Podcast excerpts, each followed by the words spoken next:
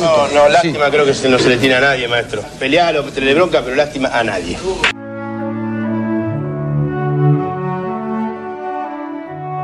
Lástima a nadie, maestro. Literatura, historia y política de la pelota. Somos el fútbol como fenómeno cultural. Somos esquina, garrapiñada y tablón.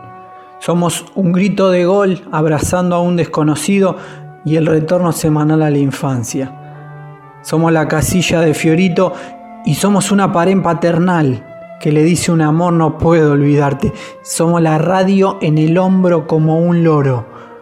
Somos el fútbol como excusa para contar historias.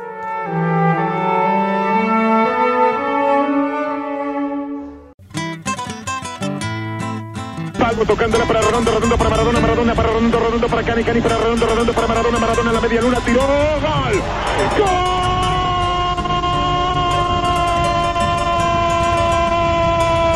argentino, un maravilloso remate al ángulo superior derecho como fin de una jugada fantástica del equipo argentino, una sucesión de toques, no se sabía dónde estaba la pelota, parecía en un flipper, pero toda la maquinita parecía azul.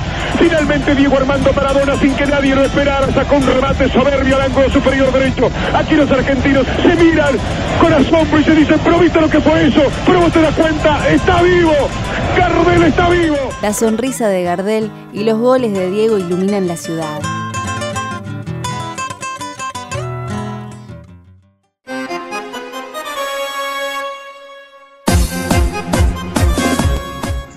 Hola, ¿cómo andan? Mi nombre es Juan Estanisi y les doy la bienvenida a un nuevo podcast de Lástima a Nadie Maestro.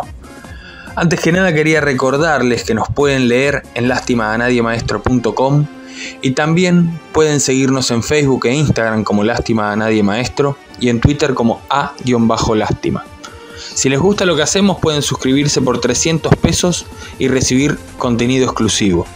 Además también está disponible nuestra primera revista en papel, Los Otros Maradona, y, en caso de que no lo tengan, Crónicas Maradonianas, el libro que editamos el año pasado. Ahora sí, vamos a lo nuestro. Hace dos semanas exactamente empezamos a publicar una sección llamada El deporte como excusa. La idea es poder hablar de otros temas como música, literatura, cine, política o historia, partiendo de algo que se acerque a lo deportivo. En la página pueden leer la relación entre Enrique Bumburi, el ex cantante de Héroes del Silencio y el boxeo, o sentarse a escuchar un poco de blues de Chicago partiendo de Michael Jordan, Scottie Pippen, Dennis Rodman y compañía.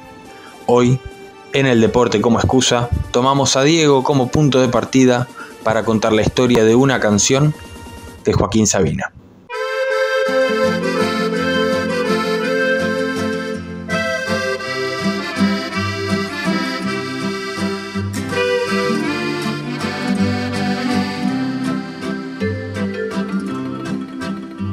Fue en un pueblo con mar, una noche, después de un concierto. No fue en un pueblo con mar, sino en una ciudad con río.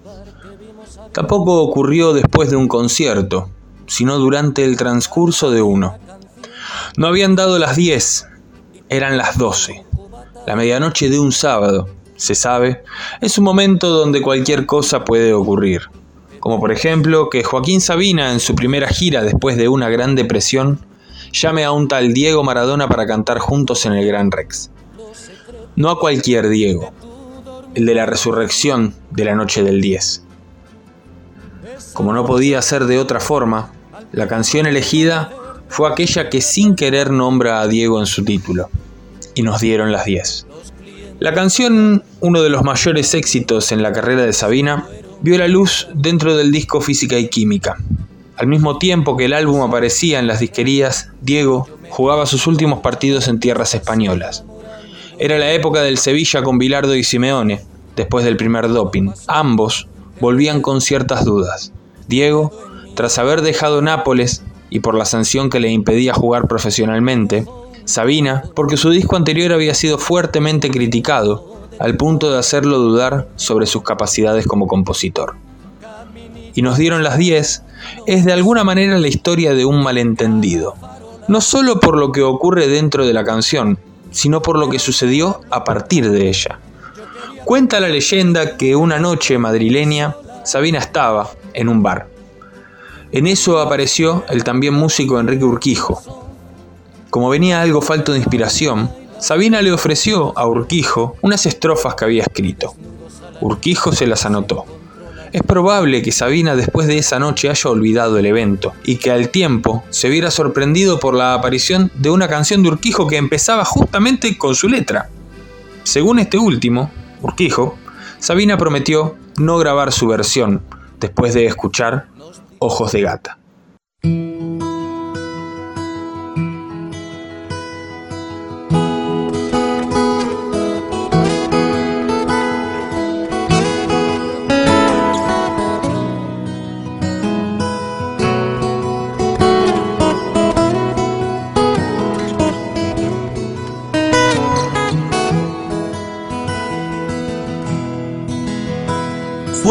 Pueblo con mar, una noche después de un concierto.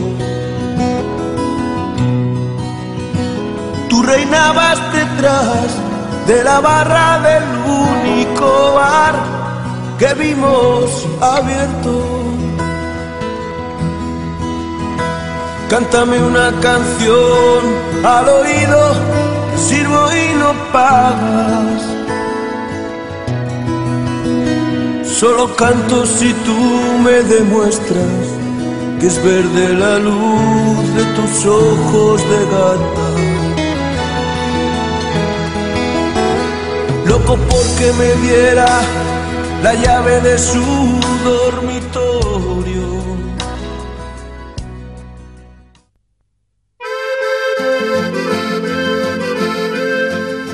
Tanto Ojos de Gata como Y nos dieron las 10 comparten la escena inicial, esa que transcurre en un pueblo con mar una noche después de un concierto. Hay una moza que es ama y señora de la barra del último bar abierto. Y a partir de la segunda estrofa la historia, o al menos su narración, empieza a variar, hasta desembocar en ríos completamente diferentes. En el caso de Y nos dieron las 10, Sabina relata la vuelta al pueblo al siguiente verano, solamente que hay un pequeño detalle. En lugar del bar, se encuentra con la sucursal de un banco. Le han preguntado a Sabina por la muchacha y el pueblo infinidad de veces. Se desconoce la identidad de ella, pero sí que el pueblo era Lanzarote, en las Islas Canarias. Lo que no le han preguntado es sobre lo que sucede después de encontrar el banco en el lugar donde estaba el bar. No había nadie detrás de la barra del otro verano y en lugar de tu bar me encontré una sucursal del Banco Hispanoamericano. Tu memoria vengué a pedradas contra los cristales. Sé que no lo soñé, protestaba mientras me esposaban los municipales. En mi declaración alegué que llevaba tres copas. Y empecé esta canción en el cuarto donde aquella vez te quitaba la ropa. Tu memoria vengué a pedradas contra los cristales, dice la canción, algo que Sabina conoció en carne propia. No por el desamor exactamente, sino por la militancia política. Corría el año 1970 España estaba bajo la sombra del dictador Francisco Franco. La dictadura había comenzado cuando Mussolini gobernaba Italia y Hitler Alemania. Y nadie sabía todavía lo que era una bomba atómica, un disco de vinilo, una guitarra eléctrica o un televisor, ni en blanco y negro ni a color. España vivía bajo la sombra del dictador Francisco Franco desde 1939.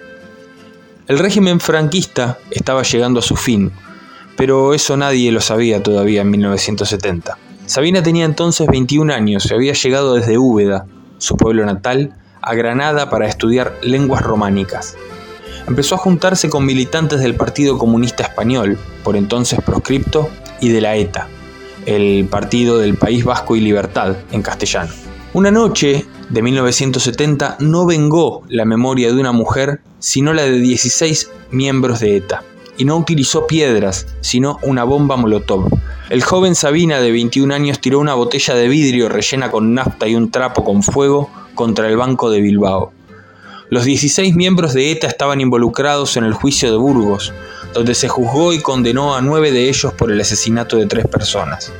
El gobierno de Franco los había condenado a pena de muerte, pero algunas protestas generaron algo un poquito menos brutal, pero con igual resultado. 500 años de cárcel para cada uno y no, no sobra ningún cero.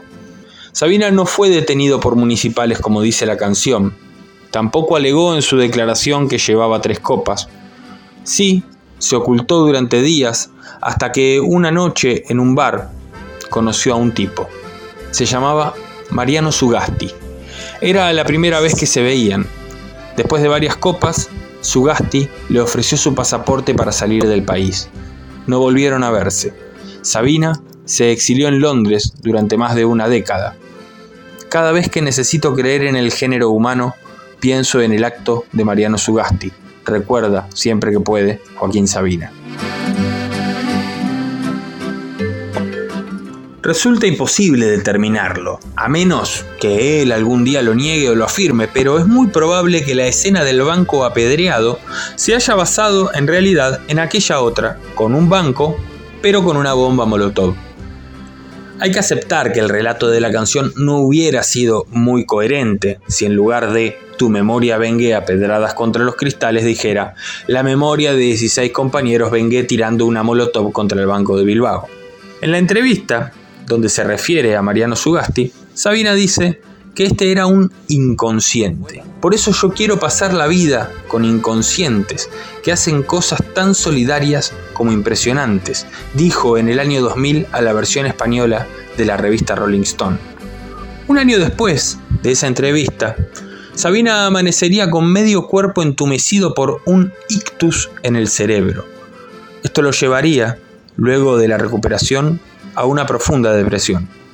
Encerrado, se alejó de los escenarios, vomitaba cada vez que se acercaba a uno. Todo esto le duró aproximadamente cuatro años. Para octubre de 2005 hacía más de dos años que Sabina no pisaba Buenos Aires. La reclusión voluntaria lo había alejado de los viajes y las giras. Llegó a Buenos Aires recuperado con la idea de empezar a presentar su disco Alivio de Luto. Después de una conferencia de prensa, fue invitado al programa más visto de la época, La Noche del 10. Un Diego recuperado tras la internación en el cinturón gástrico en 2004 y un Sabina también mejorado tras el ictus cerebral. Dos inconscientes se reencontraban. Oh, me alegro de No me lo creía. Gracias por venir, Joaquín. Muchas gracias, Dani, por invitarme. ¿Cómo estás? Vengo a celebrar que tú y yo estamos vivos y flacos. ¿Vamos a sentarnos? Sí, venga.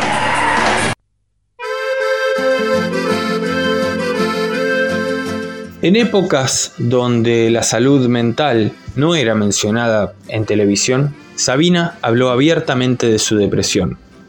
Cuando Diego le preguntó si haría una gira por Argentina, Sabina le respondió que sí e incluso que esperaba verlo ahí. No vas a cantar solo con los piojos, ¿no? le repreguntó Sabina.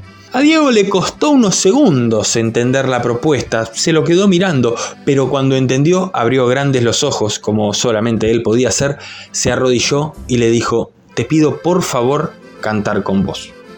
Cuando le acercaron una guitarra, Sabina no cantó ninguna de sus canciones más conocidas. Eligió una que había terminado de componer ese mismo día con una pequeña ayuda de Juan Carlos Baglietto un blusecito muy breve, según le explicó Sabina a Diego. Maldito sea el séquito, la histeria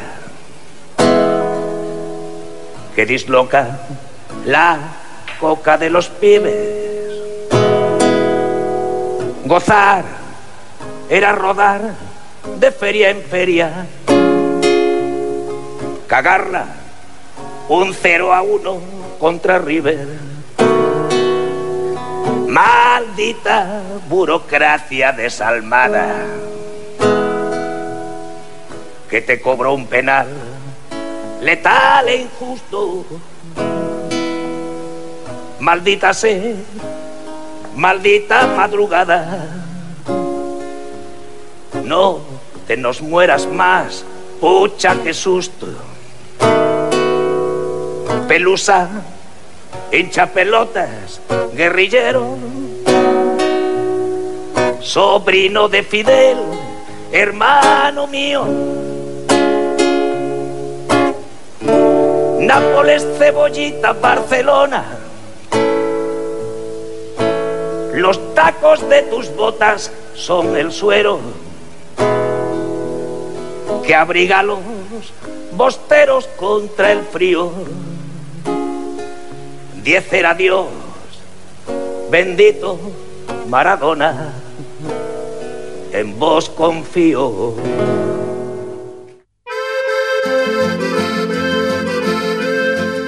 Cuando terminó de tocar su blues maradoniano, Diego le dijo que le tenía un regalo más, uno personal. Entonces, en el medio del estudio de Canal 13 apareció una gran caja roja. La música de fondo se apagó y empezó a sonar un piano, un teclado, más precisamente.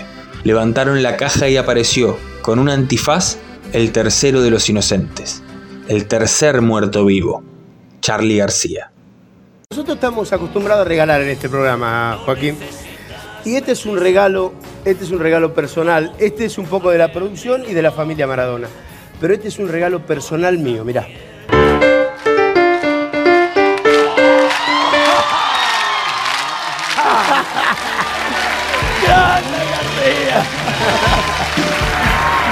¡Grande García! Yo quería que no te iba a ver esta vez. ¡Qué guapo está! Hola, Fla. Hola, Fla.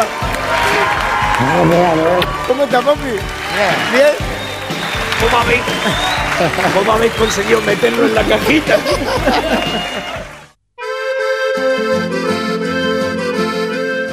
Ni bien terminaron los saludos volvieron a la mesa. Como García es impredecible no tenían nada preparado. Tuvieron que acercarle una silla mientras Diego y Sabina ya estaban sentados. Nunca falta alguien que sobra, bromeó Charlie. ¿Cómo estás, flaco? Cada vez mejor, ¿eh? le comentó Diego. Y sí, así es la muerte, respondió con su humor Charlie García. Mientras, como si estuvieran invocando un espíritu, los tres se tomaban las manos. Seis meses más tarde, Sabina volvió a Buenos Aires. Las fechas en el Gran Rex se agotaban una tras otra. La gira ultramarina era un éxito. El sábado 18 de marzo, el recital estaba llegando a su fin cuando...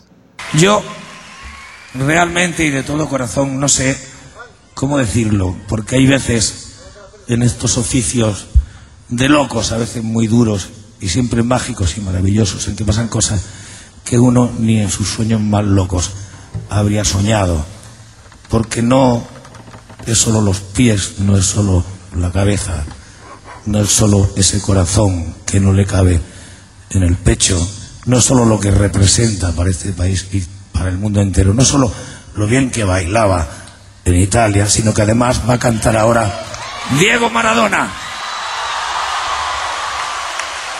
Buenas noches.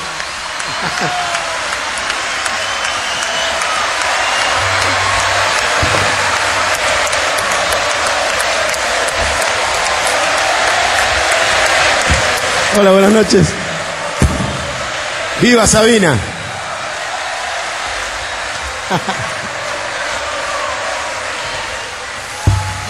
Este cantando también nos retira a todos, ya veréis.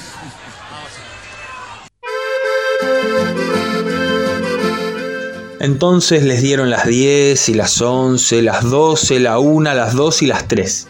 Diego se tomó en serio su rol de cantante y se adueñó de la canción. No me dejó colar ni un verso, recordó Sabina años más tarde. Y nos dieron las 10, había cobrado un nuevo sentido.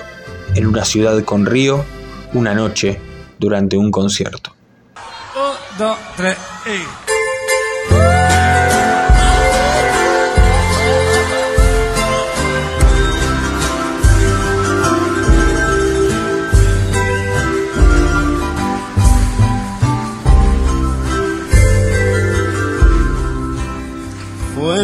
pueblo con mar, una noche, después de un concierto. Tú reinabas detrás de la barra del único bar que vimos abierto. Cántame una canción al oído y te pongo un cubata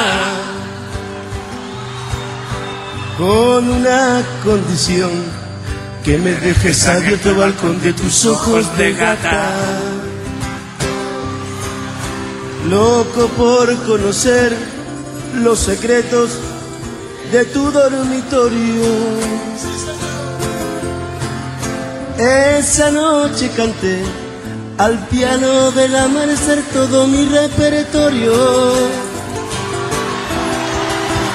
Los clientes del bar, uno a uno, se fueron marchando. Tú saliste a cerrar, yo me dije, cuidado chavo, te estás enamorando. Luego todo pasó, de repente, tu dedo en mi espalda. Dibujó un corazón y mi mano le correspondió debajo de tu falda. Caminito al hostal, nos besamos en cada farola. Era un pueblo con mar. Yo, quería, dormir contigo y yo quería dormir sola. ¡Arriba! Y nos dieron las diez y las once, las doce, la una y las dos y las tres. Y desnudos a la noche se se encontró la luna.